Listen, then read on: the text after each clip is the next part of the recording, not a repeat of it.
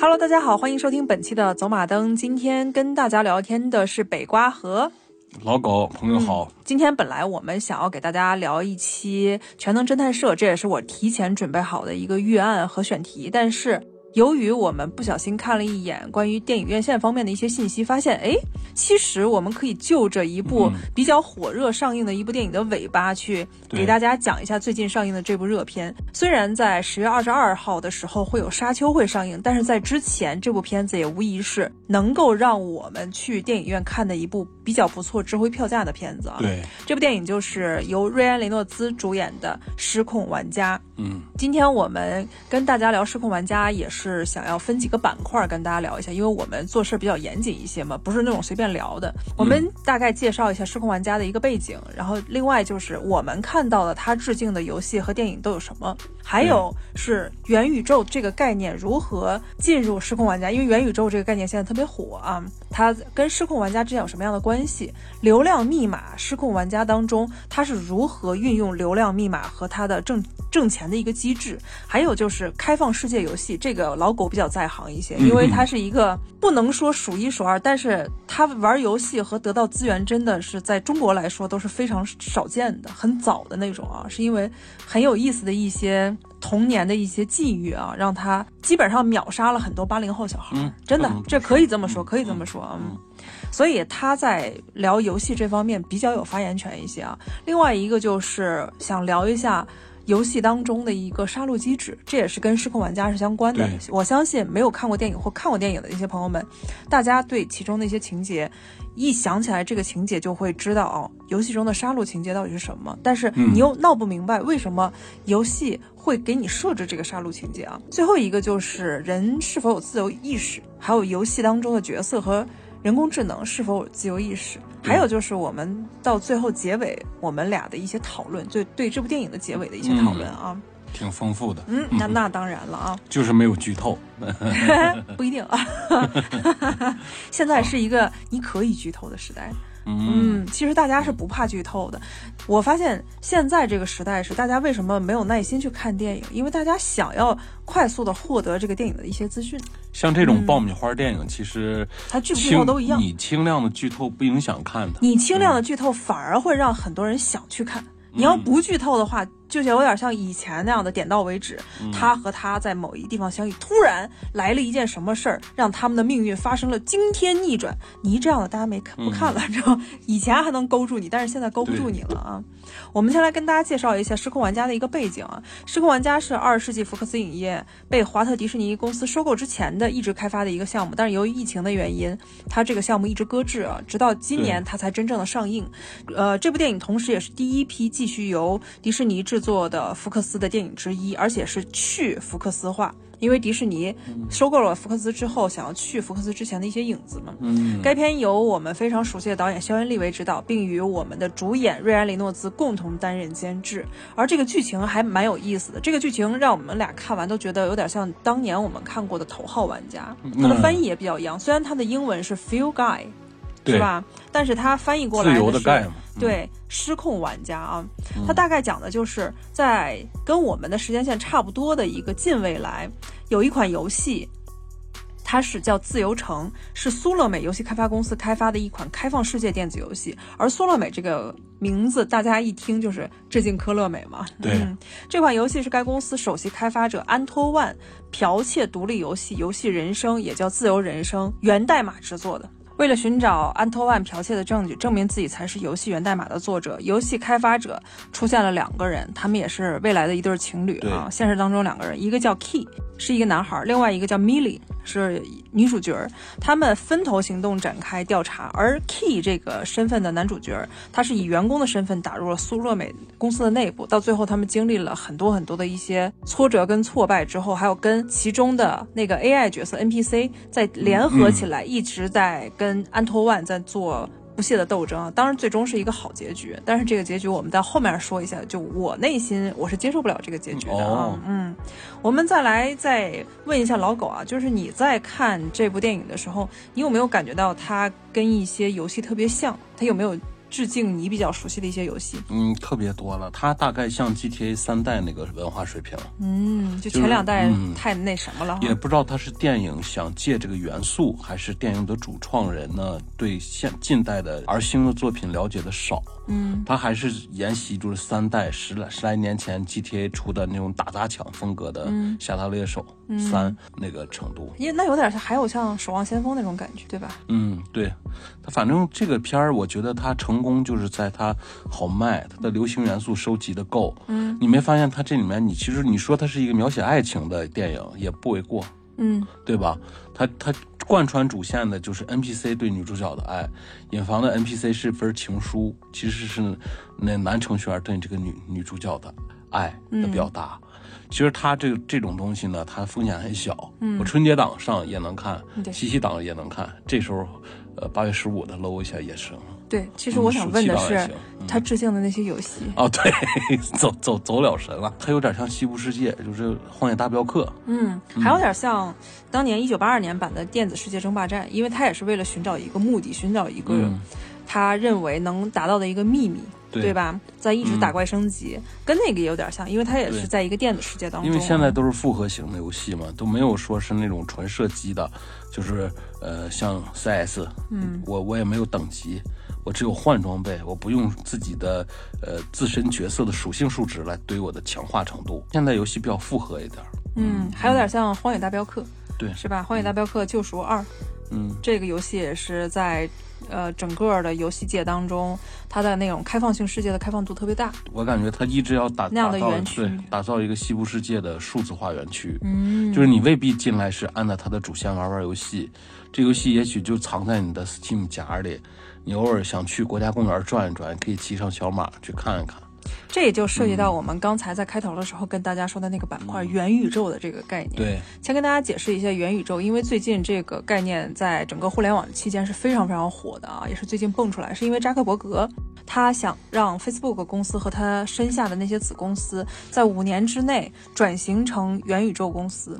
他的意思就是说，当然这个概念最早以前是来自一九九二年的《雪崩》这部小说当中的一个概念啊。他就说，嗯想在未来，因为未来有可能出现这样的情况，这个情况就是每个人都离不开游戏，而每个人嗯都渴望就在游戏当中获取一些成就。对，他在游戏当中形成一个游戏界的乌托邦，又等于是一种我们可以算法算出来的一种平行世界。嗯它里面有新型的社交，它里面提升了你另外一种社交方式。也就是说，嗯我们可能咱们俩小屌丝在游戏当中，可能就会跟一个身居高位的人在游戏当中是非常平等的交流。嗯嗯嗯，我们一起去打装备，对吧？会形成搭档关系。对，还有我们就是获得里面的钱币、里面的金融系统，我们会获得一些成就，还有这些成就获得的这些东西，有可能会提取到现实当中，让我们成为现实当中运行我们现实生活的一些钱币，对，是吧？这就是元宇宙的一个概念，这有点像当年的头号玩家。再跟大家说一下啊，头号玩家跟这次的失控玩家的编剧是同一个人，嗯扎克佩恩，他其实也想把这个元宇宙的概念从电影当中植入到我们内心当中，对让我们知道我们想要期待一下未来这个元宇宙时代。嗯嗯，当然，我们能不能像扎克伯格说的，五年之后他转型为这样的东西，或者其他的公司也同时转型，我们不知道，我们看吧啊。但是现在这个概念提出来了，我们还是期待一下。嗯像你刚才说的那个园区那个概念，就是他想打造这样的一个元宇宙体系，而我们现在看的《失控玩家》也是在元宇宙体系当中，他想打造那个乌托邦。不光是《失控玩家》这部电影，他打造的自由城这个城邦，对另外一个就是 Kai 和 Millie 这对搭档，他们的原始代码打造出来的游戏人生，其实也是一个元宇宙，嗯哼对吧？只是它那个有点像模拟经营类的、嗯，他开那个放世界，有点像孢子。对，对，嗯就是你放一个小细胞，看它自己的进化，或者嗯简单的操控一下，看它的演化，嗯拼凑它的那些呃身体组件儿、嗯细胞单元，嗯让它变成最强的猎食者，是是是一个目的。嗯。最后这个东西进化成文明，最后探索宇宙。嗯，这所以就我就说到这个编剧和导演，他们也会特别会把握流量密码。这个流量密码是你看，让你这种爱玩游戏的人看得津津有味啊。虽然你能看出很多的一些 bug 和不可能的一些东西，因为你毕竟是你是啊玩游戏兼游戏制作人啊，别别别别制作人，就是一个、呃、项目流产制作人，对吧？独立游戏是项目流开发失败者人，独立游戏开发失败者，对，就是烂尾者，烂尾者啊。但是你是知道里面的那些运行 bug 的，但是你要跟其他那些玩游戏的人不太一样，也也就是说，他包揽了玩游戏的和爱看电影的人这两类人，因为他要照顾嘛，所以怎么说呢？你真实的游戏开发的技术的逻辑上，他是很挺扯淡的。嗯，但是他为了让你不能让观众现学吧？对，他他得让观众看得有趣，能看懂。这个流量密码里。我们一会儿就让老狗单独说一下它扯的地方在哪儿啊？就是在技术方面。我们先说它的流量密码，一个是刚才你看到的很多的一些大型游戏、三 A 游戏大作的一些影子，还有就是它官方给出来的一些它致敬的东西啊。一个是你说对了，《侠盗猎车》，嗯，GTA，另外《模拟城市》，嗯，还有就是《荒野大镖客》，另外就是《洛克人》。星球大战、堡垒之夜、洛洛克人，他是咋是就是一个炮子上的致敬吧？我记得就是一个炮，洛克炮嘛。嗯，这个核心这个概念啥的没有牵扯太多游戏。对，嗯，还有传送门啊，传送门这个只是道具，经常用这个创意。嗯，传送门这个游戏我还挺喜欢的，我当时试着玩了一下，玩的我晕头转向的。我颈椎不好，已经不能玩是吗？我玩的是晕头转向，但是我不是那种晕啊，我是就是有的时候传送的时候，自己的手就不知道该往哪个定点开始打啊。另外一个就是致敬漫威电影宇宙当中的美国队长的盾牌、绿巨人的拳头，还有复仇者联盟当中的说灭的一个效果，星球大战。当中的很多光剑的一些元素，他们这个致敬特别好，制片方的资源真多。迪士尼啊，嗯，大金主迪士尼，还有一个就是肖恩·利维这个导演，这个导演的片子基本上你爱看电视剧、爱看电影的人，不管你是不是发烧友级别的，你大概都看过他的片子。比如像在电视剧界，奈飞最王牌的电视剧就是《怪奇物语》，对，这个《怪奇物语》就是肖恩·利维的主打作。嗯，另外一个《奇妙夜》。小时候对《博物馆奇妙夜》，嗯，也不是小时候，年轻时候看的《国博物馆奇妙夜》，差不多是年轻特别小的时候。小时候看不上，年轻时候才看上的。嗯，还有《博物馆奇妙夜》是真有意思，两部是吧？我记得在小的时候，也是高中时候看到的第一部啊。嗯。那还是在电视台看到的吧？好像是中央六，那还挺早的啊。那个真好看。嗯，另外一个让你说的真好看的，那就是《铁甲钢拳》，休·杰克曼主演的那个早了。还有一部也跟大家推荐一下啊，是肖恩·利维在跟他的妻子面临七年之痒的时候，他们俩特别的痛苦。但是这个时候你要说论一般人就找律师去了，但是肖恩·利维化悲痛为力量，他竟然写了一个剧本，这个剧本是《约会之夜》，最后把这个剧本拍成一个喜剧片，关于七年之痒的，而且里面很搞笑。其实这个片子特别有意思，里面还有刚刚到达美国想要去发展一片事业的盖尔加朵。盖尔加朵在里面，他只讲以色列，就是希伯来语，对。对吧？就出现了那么一下，但是非常的惊艳啊，给大家推荐一下。还有除了这个导演，他本身是一个流量，他也会非常会把握那个流量，而且他身边有很多很多很好的资源。你就看这个资源，一个是朱迪科莫、瑞安雷诺兹，我们就不用说，人家制片人，当然人家会当主演啊。另外一个就是朱迪科莫，喜欢看电视剧的都知道，这是在很多影迷心目当中给他起了个外号叫小变态，因为他在《杀死伊芙》当中的形象实在是太深入人心了，太棒了。就那种无机的、神秘的，你把握不住的那种冷酷感，嗯，就是朱迪科莫这个天才型的演员啊演出来的。另外一个就是《怪奇物语》当中的乔基瑞，他在里面演女主角的前男友，呃，帅帅气气的小男孩啊，现在看的还挺嫩的啊。再往下，那就是反派安托万的扮演者塔伊加维迪提。你听这个名字啊，就知道他是一个少数民族。什么身份啊？啊，他是是阿帕努伊族的一个后裔，嗯，也就是，对吧？嗯，就是那种的，啥也不用干，政府就给每月发三千多块钱那种的，极稀少的印第安少数民族，算算。原住民不能叫印第安，原住民。叫原住民，对，咱这不对。了。后来他原住民是跟英国人有混血。嗯，所以他们现在原住民后裔比较多，但是都你在看长相方面就已经跟之前的原住民的长相偏离很多了。嗯，他就是其中一个啊，他是雷神雷神三的一个导演，他也是漫威体系当中的导演，真不错，嗯，特别好啊。而且你看他其实蛮帅的，长得个子又高又有才华，有有点意思。啊，他爱爱抽架。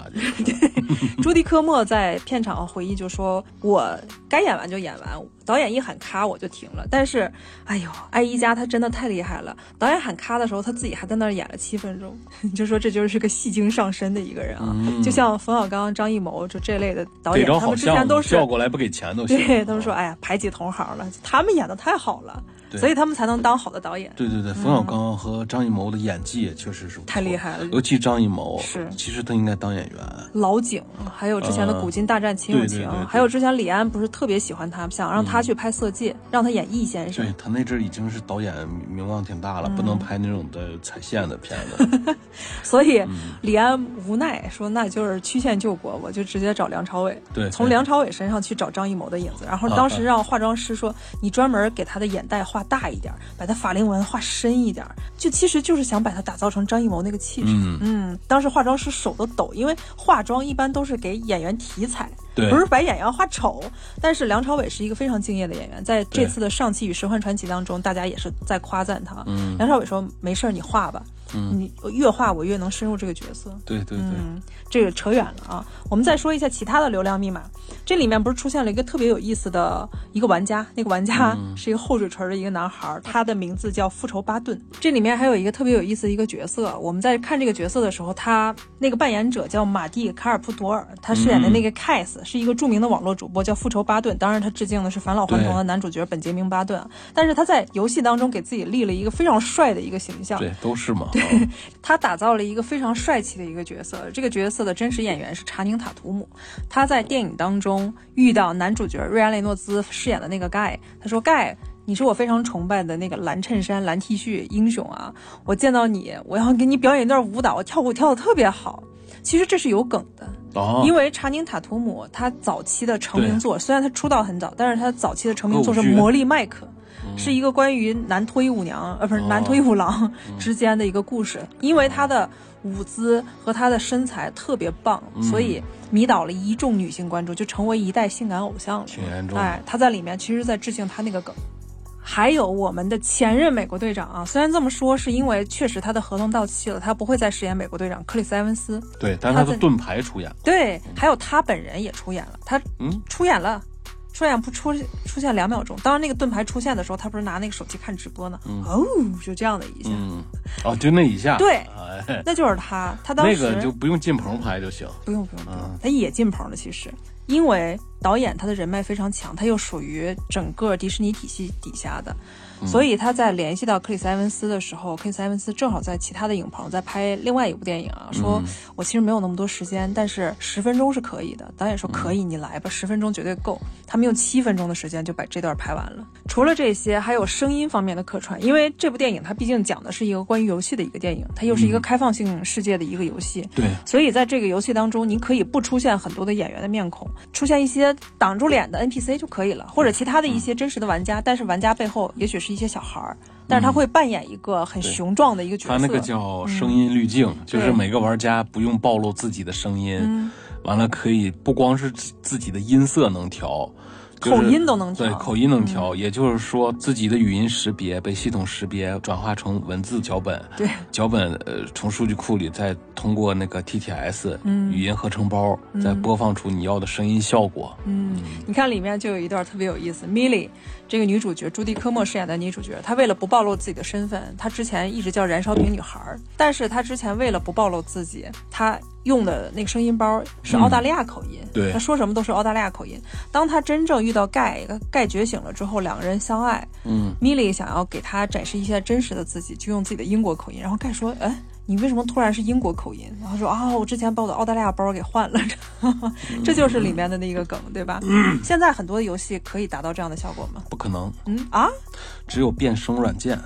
这一个效果，但是说是呃，迅速的把你的语音识别。加另一个那个口音，这个技术是绝对能做的，但是没有人有这个需求。对，因为啥呢？你游戏的任何一个功能，它都有有要有收益。嗯，除非就是有个骚不拉几的游戏，在社区交流的时候有这个四川话口音包。说白了就是咱们手机发信息的时候不有语音识别吗？你说完了成字儿出去了，他再把字儿通过那个语音合成器做成那个，就像咱们机器人。讲话，说 AI AI 读文章那种效果。只不过它好在有林志玲的声音，有啥的声音。这个玩家用买这个包，一个月交个十八块啊，三十块钱，有这个市场价值，绝对有人做。但你说到这儿，我还突然想起一个接关键的接口都是现成的，特别简单，讯飞就能办这个事儿。关键的点是，它这个游戏还跟我们现在玩的这些游戏不太一样的是，嗯它直接可以通过它的耳麦、还有麦克风对话，对，直接其与其他的玩家对话，而不是说通过打字儿和转换。你现在就是语音识别的响应速度，云呃从云端请求进行数据比较，反馈给你的结果是特别快的。嗯呃，就相当于无线技术的五五 G 时代，还是通过咱们的现在的宽带也好。其实如果线路畅通，延迟率低，你说未来会呈现这样的状态是吗？你现在直接交流现在有商业价值，早就能了。前、哦前几年你拿出这个东西说都不叫事儿。这么跟你说吧，你在用高德导航的时候，你跟他说你要去哪儿，他是他基本是立马答应你。包括咱们的，呃，怕他响，咱不说小啥同学，对吧？像这种家里智能音箱都是，嗯都是你叫叫他一声，他基本立马就能答应你。嗯，除了刚才我们说到那些流量密码，我们再来看一下它里面的声音配音客串，有蒂娜菲、休·杰克曼，你看都是曾经跟肖恩·利维合作过的。蒂娜菲是《约会之夜》，那对，休·杰克曼那更不用说了啊，那铁甲钢拳了啊。嗯再往后面那就是道恩·强森、巨石强森，嗯，巨石强森出现了，对他演的是抢劫银行的那个，呃有这个捂着脸有捂着脸，对捂着哎好不容易脸出现了，不给露脸，没有，脸大家都是友情，你知道吗？你就可以想象肖恩·利维他的人脉有多广了，就嗯，他其实还挺受大家欢迎的啊。，对。最后一个呢就是约翰·卡拉辛斯基，当然后面还有一堆，那但是他们没有那个代表作品，我们跟大家说也产生不了共鸣。约翰·卡拉辛斯基就是《寂静无声》的导演兼主演，还有就是杰克·莱恩的主演，很有才华的一个波兰籍的，现在已经远嫁到英国的一位男演员啊。这就是他们能搞定的一些流量密码。关键是、嗯我们除了刚才以上这些，我们自己还能从这部电影当中看到很多电影、其他电影的一些影子啊。在这部电影当中，你有没有看到其他电影的一些影子呢？在他们抢硬盘的时候，嗯我感觉有点像《黑客帝国》，嗯，对吧？对，有那个范儿，嗯而且它给电影也带来了经典的那种的 pose，、就是嗯固定的那种宣传海报画面对，贡献出来，所以这个商业片做的真灵巧还有。子弹时间是吗？对，还有就是我想起来有点《楚门世界》的那个味道和《土拨鼠之日》嗯对，尤其它更像《楚门世界》一点，嗯。就是自己被蒙进去，自己被其他人注视着，着但是大家嗯不知道其他人是谁，对吧？我能看到的是刚才你说的，也是《楚门的世界》《土拨鼠之日》，还有就是《西部世界》二零一二啊，尤其他们在开车最后啊，对西部世界跑的时候，，西部世界是很像的，对这个我特别二零一二啊。后面嗯有一个情节特别二零一二，还有就是林中小屋。嗯，就我想问一下，就游戏当中那空气墙应该怎么叫？它叫绿墙，绿墙哈咱们都叫绿墙。在林中小屋当中，以那个雷神扮演的那个角色，嗯，就后面是雷神啊，他之前演的那个角色，他在想冲破他们那个小森林的时候，出了个雷神版的自己，不是不是，嗯不是那个他在里头去演一个小青年儿，你知道吗？嗯他们想逃出特别恐怖的那个地方，嗯结果他骑着摩托往前跨越的时候，突然就出来了一个那种空气墙，绿墙。嗯嗯，它的那个形态出现的形态跟我们现在看的《失控玩家》当中的那个形态是一样的。呃，绿墙只是在就是。因为游戏什么开放世界也嗯好，开放地图的游戏也好，它的地图再大，它也是有边际的，嗯它也是有资源成本的。嗯它到玩家，但是一般不会让他走到边际，嗯因为玩家要操作走好远了。但是就有那种的好奇心强的玩家，我偏要走到那儿看看是不是五指山。嗯，是你吧？嗯，可多玩家都有走到那儿的。嗯但是走到那儿的时候呢，他会给你呈现一个远景图，是你可以看，但你走不过去。就是那张图其实咱们怎么解释，像个壁纸。啊，我知道这个，我感受过。我在玩游戏的时候也面临过这样的问题对题。，但是有的是拿障碍物给你挡住，你走不过去。嗯但有的地方太空旷了，像草原上的边际、大海的边际怎么办呀？嗯所以他就用绿墙，哦，你离近了，将近贴着它的时候，它才出现。它是一个让你感觉到不能过，你一碰就死。有的是阻挡你无法穿越。为什么让你一碰就死呢？因为有的玩家会通过蹩脚的操作，挤那个挤模型，挤模型，对，穿模。穿到那个绿墙那边，如果在那边盖了自己的基地，那别的玩家是没法拆掉它的。哦，还能这样？这不跟电影当中是一样的？嗯他们在绿墙那面也藏了一些东西。流流放者柯南这个游戏在早期版本出来的时候，就有可多地方能顶出去。那这有点、嗯还有点像《流放者柯南》，对吧？对，完了，呃，后来绿墙就干脆规则就是，你当接触到绿墙的时候，立马让你角角色死亡，哦，而且让你的尸体在绿墙的外面，你都没法回来捡你的装备，让你以示惩戒。这有点像我们当年看《危机边缘》里面那个 Jones 试图穿越平行世界，结果平行世界直直接就给关了，那个门直接关，他就剩一半的身子，对是以示惩戒，谁让你要穿越的？对，不能跟上帝开玩笑。对嗯，另外一个电影呢，就是他，就 Her 这部电影。对 AI 跟真正的人类在谈恋爱，当然那个电影它更深沉一些。对那个而这个电影当中那个结局，就是一会儿我们要吐槽它这个结局，我真的不太喜欢啊。哎，它是个商业片儿，它是个挺好看，它是个圆满的结局，没啥营养，嗯你看一遍特别乐呵，也会令你反思，但你绝对不会太想多看几遍。最后一个让我看到的一个影视剧的影子就是《开发者》。嗯，嗯，之前比较冷门的，但是导演是亚历克斯·加兰，他在拍《机械姬》之后拍的这个《开发者》，我觉得还是挺有深度的。因为在《开发者》当中，他也说到了一个觉醒的意识。他说到的就是女主角跟他们那个开发团队的老板两个人在共同赴死之后，竟然在一个虚拟的空间当中，就等于像一个天堂一样的地方，但是那真是一个数字空间，两个人意识、精神意识复活了。对，你看，在这里，我们的男主角盖他在服务器被破坏了之后，在整个的一些数据在消失之后，它其实又在另外一个地方复活。对嗯，在自由城呃人生里复活，这跟开发者的当时说出来的那些主题其实是一样的，很有意思啊！大家可以去在这部电影当中找到很多的一些彩蛋。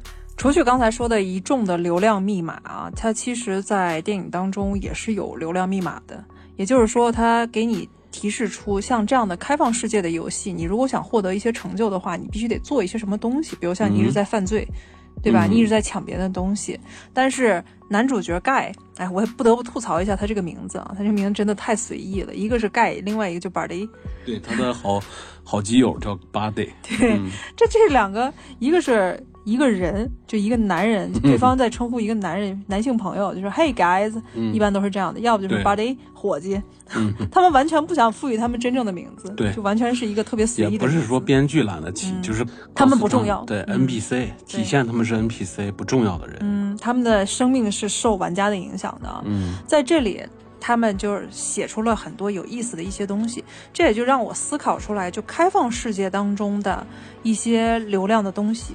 你在玩很多开放世界的游戏的时候，你有没有感受到它其中制作者、游戏开发者他对玩家的一种牵引？比如像我说的那个 GTA，对嗯，GTA 它哪一步就开始出现了一些转变呢？GTA 吧，因为以前的游戏机的性能受限制，大家没见过那种东西。尤其它三代开始又是三 D 画面，满街追的人打打抢，大家是没有那种叛逆的环境，没体验过。但那阵儿不是他带来很大的争议嘛？而且他那个格局有点小了，他对以后的发展不是太好。后来随着他们团队也好，是主创年龄长大也好，他而且是 R 星好像嗯在 GTA 第三部的时候就进驻了，对吧？而星是第二部开发完的时候，那个公司可能是要弦儿要黄，是跟 R 星合作，后来 R 星接手了 GTA，他好像是科乐美要抛掉的项目。不是科乐美的之前，哎，不是不是，不是是另外一个，嗯，是另外一个，是另外一个名不见经传的，对，后来被嗯 R 星给收购了，也不能说名不见经传，他做过几个成功的，嗯，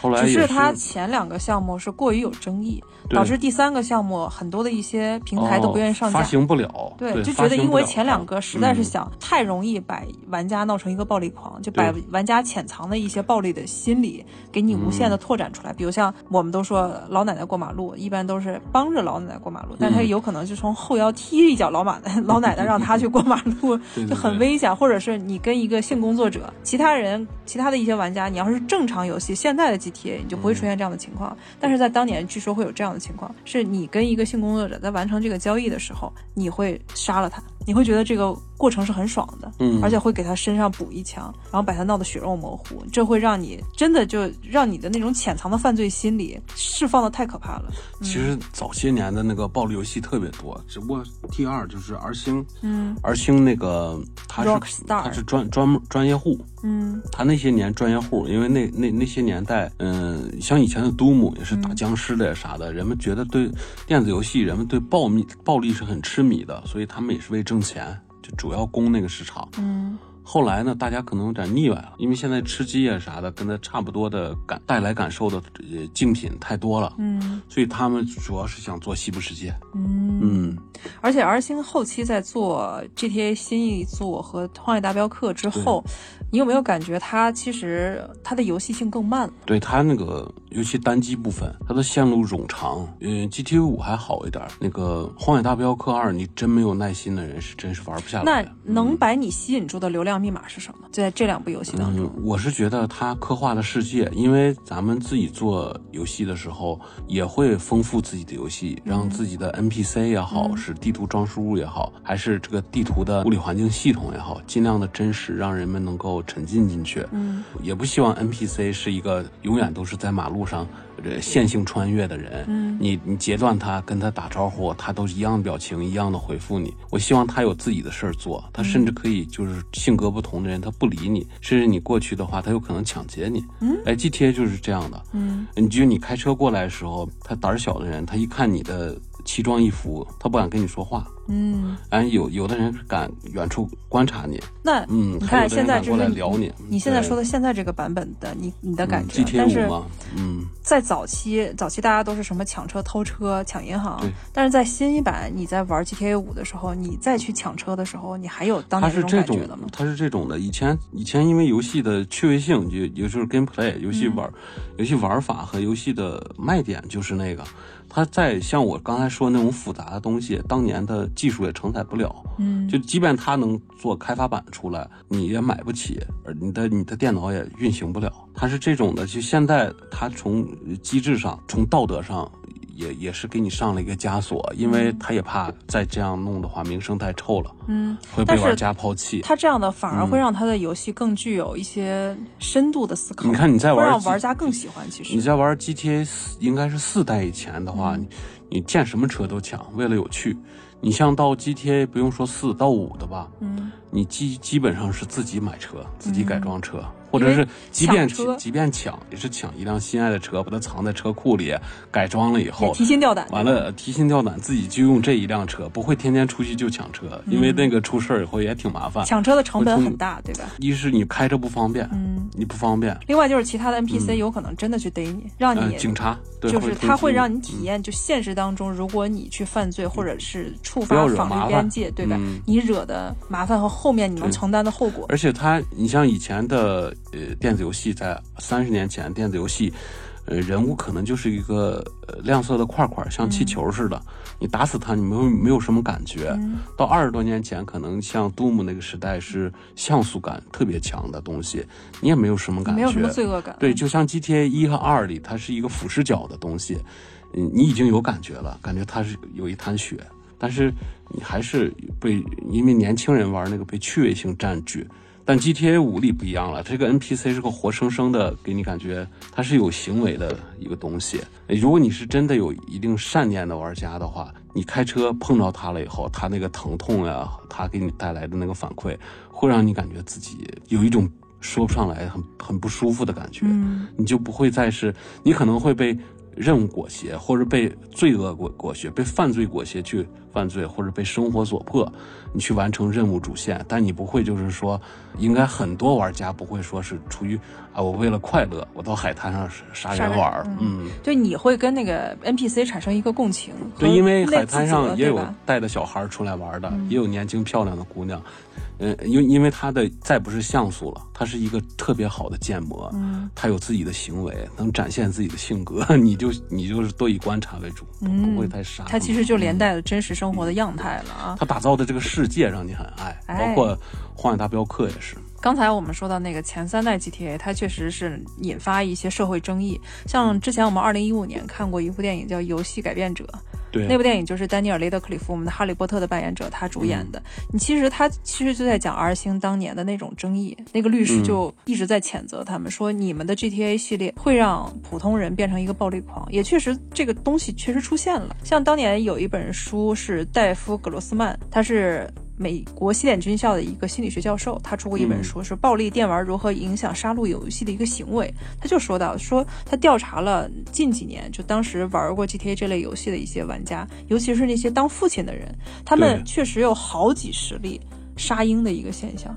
就当他正在玩，对玩十个小时或十四个小时以上，他其实机能是已经非常疲惫，但是他又对游戏中的那种沉浸感他无法自拔。对，当他的孩子，尤其是婴儿。这方面会受到破坏非常严重，比如像孩子，他肯定会哭，他有需求。当他一哭，当妈妈不在的时候，就危险了。对，这个爸爸就会出现一些暴力行为，会把这个儿童杀掉或者窒息而死。对，因为他那个 GTA 的前三代，嗯，他毕竟是你这个角色置身于一个城市，作为一个犯罪分子在从事犯罪。你是用犯罪分子那个角度思维去想这件事。他他是在从事犯罪活动，他会给人那种快快感。嗯，他确实会像你说的。有人呃意识不坚定的会被改变自己的做派，嗯，但是现在你说吃鸡这些游戏，它就是像咱们年轻人玩的 war game，嗯，就是咱俩配伙，手牵手背，五个人和五个人一伙。咱们对面打水枪，嗯，哎，它可能真实感强一点，它带来的暴力性呢就弱一些，嗯。嗯。还有一点让我觉得非常有意思，也是这个电影当中我觉得很有意思的一点，就是小孩子们偷玩家长的账号之后，对，他们会喜欢去抢劫银行，他们会喜欢去爆炸，去用手枪或者炮去攻击别人。对，以前咱们去咱们管的不严的那个时代，都是那时候，电脑电脑室叫网吧也好。你看那个小学生、小屁孩儿，他们玩 GTA 都是那样的。特别高兴，街上找找一个人，把他头踩烂，完了把他身上的钱拿走。这不就跟我们的《礼记中庸》当中说“君子慎独，不是不欺暗室”吗？就当你独处的时候，你的那些很阴暗的东西，其实一般人全都散发出来。但是《礼记中庸》它是在规训你嘛，说你在一个人的时候，也一定要保持自己的君子之风。对，但是很难做到，真的。我们说真实的人性很难做到。啊，咋说呢？还是那年代是他游戏引导你这样做的。嗯。因为他那年代，像我说的，不能完全说是这个人他的那种暴力因子散发出来的刻画，嗯，它是机体性能和玩家的电脑还是主机达不到的，而且那年代流行卖那个，那个来钱快，嗯。嗯，而且他的任务也在牵引着你，对吧？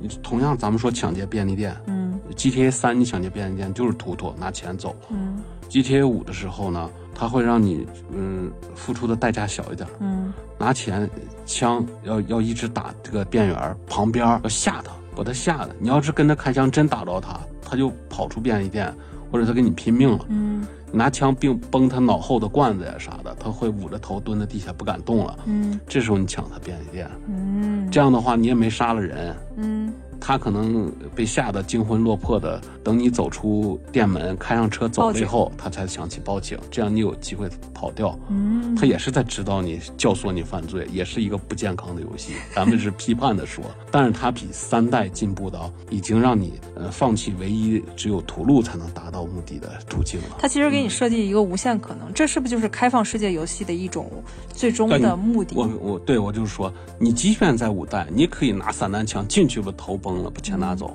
也可以，嗯，也可以这么做。你也可以不抢它，你也可以找点拉货的。但是你出现这样的情况，会不会后面的连连锁反应非常多？其他的 NPC 会反噬你？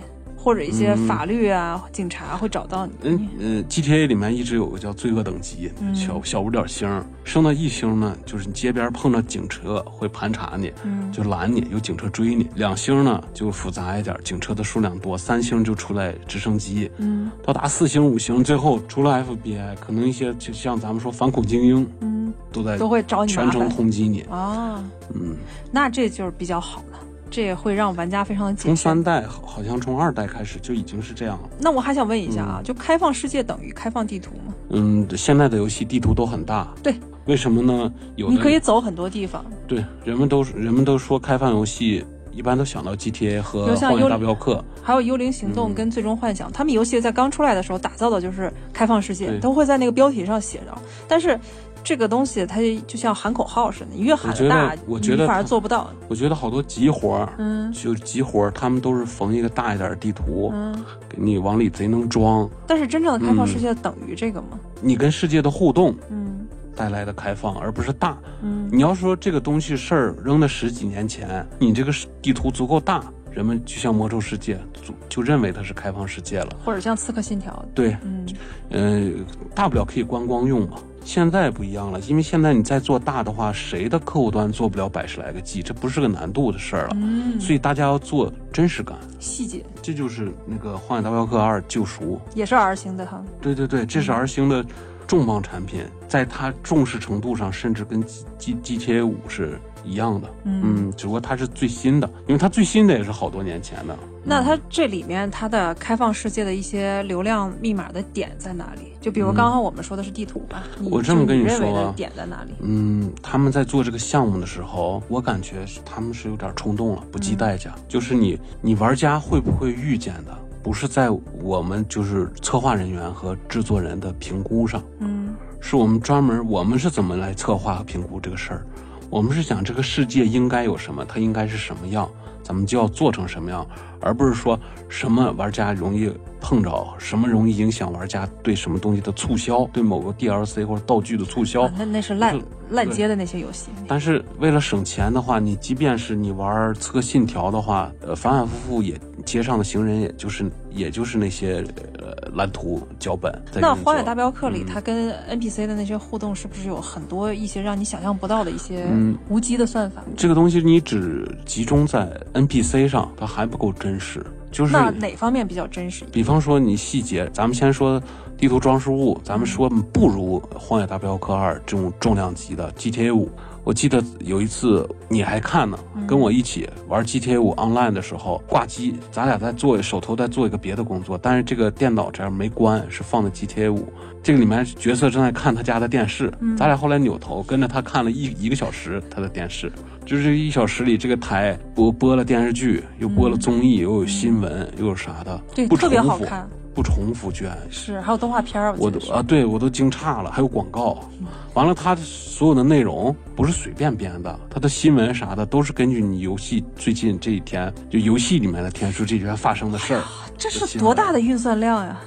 其实都有多少人工的都是做好成本，其实都是做好的动画，只不过就是量大，但是它是根据你游戏当中发生的情节，因为游戏当中你可以发生一万以上的情节它。咋样让你识别不出来它是个别扭的地方？它让你觉得它是个真实的世界，能让它相互当中连接的太厉害了。就是不光是一个 NPC，整个整个这个世界都在给你做图灵测试，让你测不出来它。嗯就像你玩《荒野大镖客》的时候，你走的一个地方，你看见天有点阴了，是吧？它并不是一个什么呃空中的什么体积物效果过来一下滋扰你一下，它是有原因的，是有气压的变化。嗯，空气的湿度一变化呢，同时影响到你风也大了。这时候你马的尾的鬃子衣服都起变化，这时候呢，动物马开始这样的蹄子蹄子蹭地，开始有点焦虑。完了再风再大的时候要下雨，天阴的时候人也感觉到要下雨。这时候你看地图上所有镇子里、村子里所有人都焦躁，都为了这个要下雨，对对，都要往家跑，或者搬的东西赶紧往往什么地方躲。他们在躲避。对，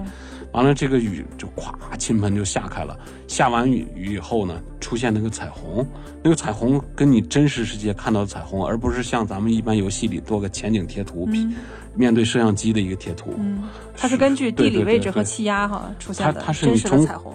就跟咱们世界似的，你未必看到都是那么多颜色，嗯有的角度你是能观察到完整的彩虹，嗯，有的角度你只是那种层次，就是只显示几个颜色，还有的角度看不到。那我还有一个问题啊，而且我还跟你说放晴了以后，地面潮湿，那个水蒸气的感觉，啊也有泥泞的地会慢慢干燥，而且那时候昆虫就变得特别多，蚊子，这个马的尾巴就开始就扫，扫牛马。对，它要抖它的脑袋，因为棕子上开始就落蚊蝇。嗯这时候角色也是老扑棱脑袋，就是走在一些湿地的话，蚊蝇就多。啊、还有一个就是我在以前玩这类游戏的时候，比如像《古墓丽影》或者光光晕，他们在受伤之后，一下再走几步之后，比如像吃了一些药草，他们马上就会身上的伤口都没有了，这个身上的血迹也没有了。但是在《荒野大镖客》当中，这个问题会出现吗？这个这个《荒野大镖客》已经做得非常棒了。它对不同气候条件下，人在疲劳的状态下是什么样，人受了伤什么样，人冷的时候是什么样，人热的时候是什么样，不同的地面和和身体状态给它带来的形态上和音效上让你沉寂的方式，已经做得非常细了。就包括他出去打猎，或者是背了一件生肉，他身上留下的血渍，如果他不不经过洗澡啊是什么的，它是不会，不光是不会去掉，而且你长时间不洗澡的话，其他女性 NPC 或者 NPC 会会嫌你身上味儿，哦，嗯，会经常说你身上味道，哦呃，会做出嫌弃你的那种反应给你。那也就是说，你如果受伤不是真正处理的话，你你这个伤口会一直人了马甚至地面儿或者有一些呃重要的地图装饰物上沾染到这些东西，好长时间都不会，除非你离开这个地图。载入到另一个地图，当然它是无缝载入，你觉察不到。过了，反正让你过段时间再过来。那它这种真实感比我们今天嗯看到的《失控玩家》里面的呈现的真实感还要真实，因为《失控玩家》它还是相对来说有点像《守望先锋》。它是讲你西部世界是一个人能到达的游乐园，就像迪士尼似的，它是你到达不了，但是它给你一种以假乱真的数字体或者验。那忽假嗯忽真，你看像男主角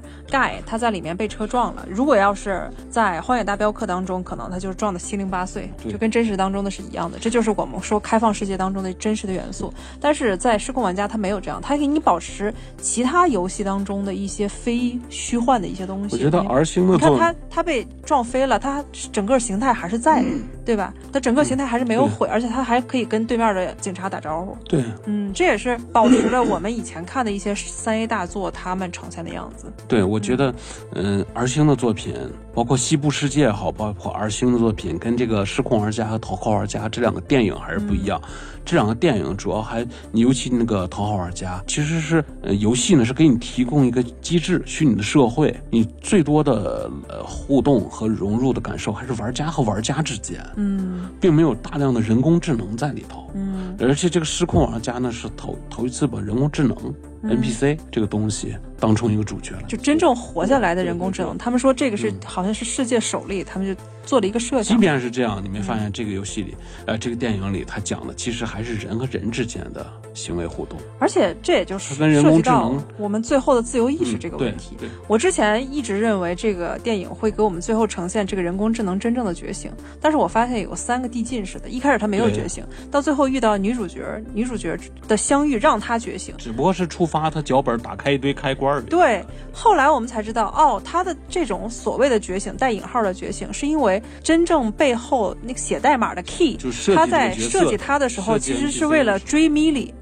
他是把他自己无法表达出来的那些爱给设计到这个角色里，触发了他。对为了让这个 NPC 拟真属性嗯拟真，他给这个 NPC 做了一些属性，就是在什么样情况下会让他就性格改变，改变他日常的行为。嗯，这个可能是公司都未必允许的情况下，就是公司不知道哈，他应该是触犯法律了。如果在硅谷里面，他说上法庭了。照着他喜欢的那个女生的特征做的。如果这个 NPC 遇到了这样的特征的玩家，嗯就会激活他其他的开关儿。嗯，所以到这儿他还是没有觉醒，但最后我们又又觉得这个答案是模棱两可的啊。到最后他又提示女主角说：“你不要在这儿跟我谈恋爱，因为我所有的那些机制和所有对你的那种了解，是因为创造我的那个人他对你所有的了解。比如像你爱吃泡泡糖味儿的冰激凌，你爱对玩秋千，你爱喝什么样的咖啡，都是他给我设计好，的。但是他能跟女主角在交流，这个嗯也说明他能成为一个真正有思考的一个人工智能。些触发条件都是程序员写进去的。但是他能跟女主角反嗯馈这个信息，告诉女主角你不要跟我谈恋爱，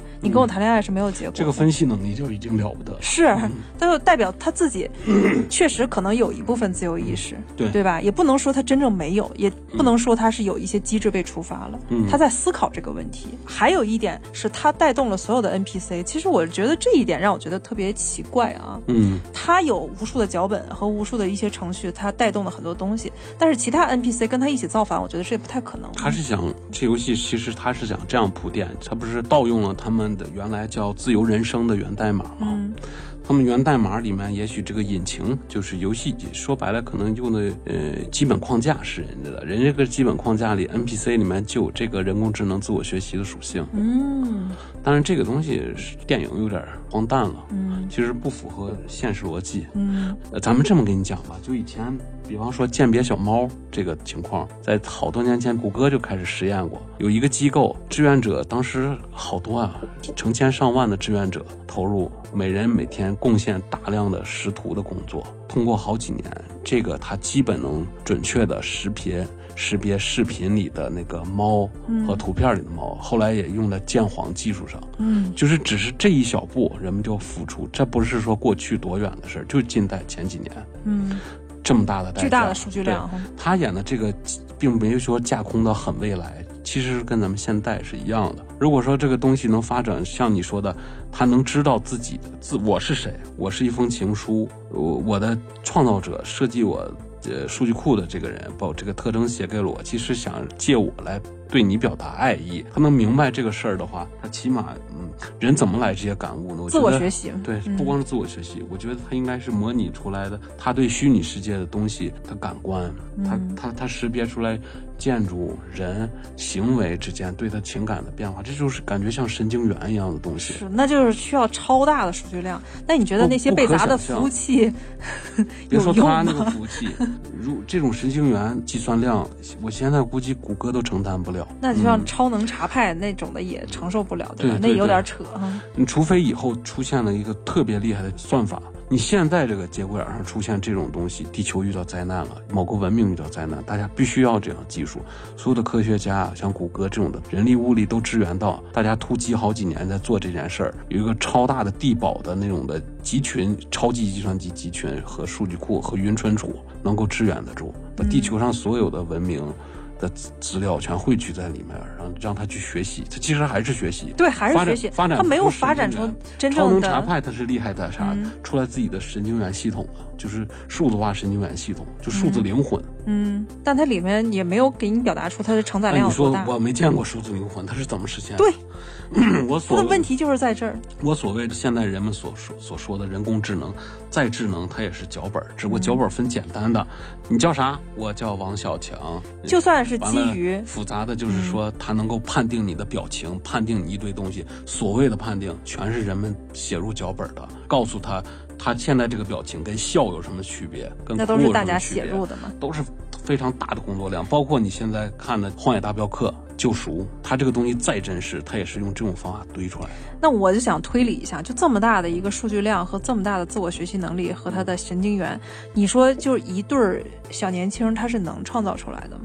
嗯就我在电影里看到 Key 和 Millie，因为我们刚才看苏乐美公司是基于他们的代码才做出来的自由城，这是为了电影能让你简单的理解，嗯，有点扯了。但你要说真实的，两个人是干不了这么大的活对，这不可能的事儿。你没看那个有个男主角，就那个演啥来《怪奇物语》里面那个男主角啊，这就 Key 嘛，Key、嗯 Key 不都说吗？这个他要得诺贝尔奖的。这个哦如果、如果这个呃诞生在那个诞生在他们的游戏里，对诞生在盖盖的身上，嗯这个他可以拿到诺贝尔奖的，确实是嗯这个东西。别说你一己之力，未必一个机构都能办得到，也许都没跟你说，有好多机构可能以现在的力量，过没准往后以后，谷歌有了更好的算法，嗯就是这种东西只存在有钥匙的人身上。这个钥匙呢，就是纯智商的事儿。嗯。还有一个让我疑问的一点啊，就是当反派安托万在最终他狗急跳墙的时候，嗯他要去砸所有的那些数据库，他这个行为呈现在电影里，你觉得后面他那个数据在一点点崩塌，嗯没觉得那个点有点怪吗？你看着也觉得怪啊，我觉得更更更扯，更可能。在我的心目当中，如果你后面那些数据全被破坏，你就像断电一样，歘一下你有没有。发现，现在这些所有看上去像开放世界的游戏，嗯。都没有叫大型网络游戏。大型网络游戏还是就是地图大，嗯。那个人 NPC 也好，野怪也好，死板的不能提都，简直跟以前的什么传奇啥的没什么两样。嗯。凡是丰富一点的 NPC 跟你有大量互动的，任务路线复杂的，全都是小型化协作游戏。就是这个服务器最多承载四十个人，嗯。一般玩的人都是是二十到四十人区间，嗯再多了服务器装不下。嗯所以像大型的这种游戏呢，它那个可能表现的是一个服务器集群，嗯它是一个服务器集群，就是整个一个呃地下室，所有的服务器同时伺候的现在，比方说在线二三十万的玩家嗯。的数据量。但是它那个服务器室真的太小了，因为之前我们在看硅谷它那个还比较真实一些。话呢，它就不是说你砸一台，它有可能是啥呢？因为客户端，你你你的地图是不会丢失的，因为你的地图是在玩家的电脑上、客户端上保存的，跟服务器失去连接。咱们说拔网线，对玩家的感受来说，游戏卡死了，提示你掉线了。嗯，但是它这里面想描写就是游戏的 NPC，这咱们谁也猜不到是什么感觉。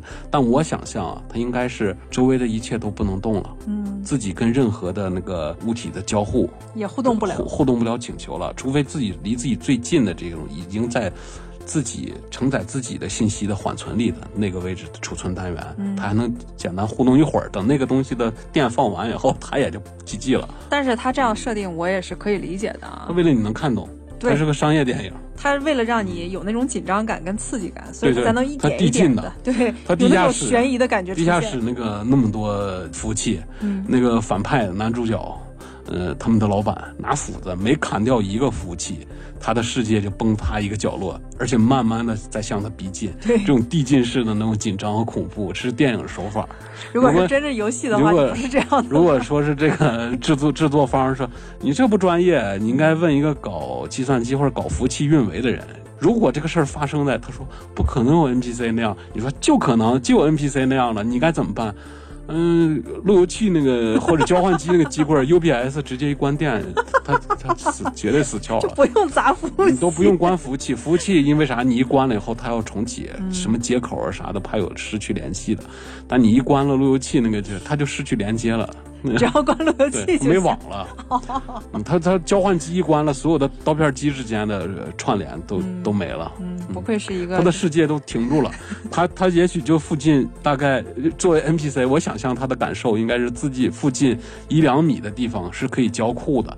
他再往前走三米的话，他发现自己又回到那两米的地方，走不到那三米，因为他坐标是被锁死的。嗯他的他的坐标点三米之外的坐标的内容读不出来，嗯，但是我也可以理解他这个设定他就想把所有东西都破坏了，让其他的那些人找不到他真正的对遗存的一些证据，对吧？但是你说要是咱们说不荒诞，呃严谨的来，那那电影得多难看。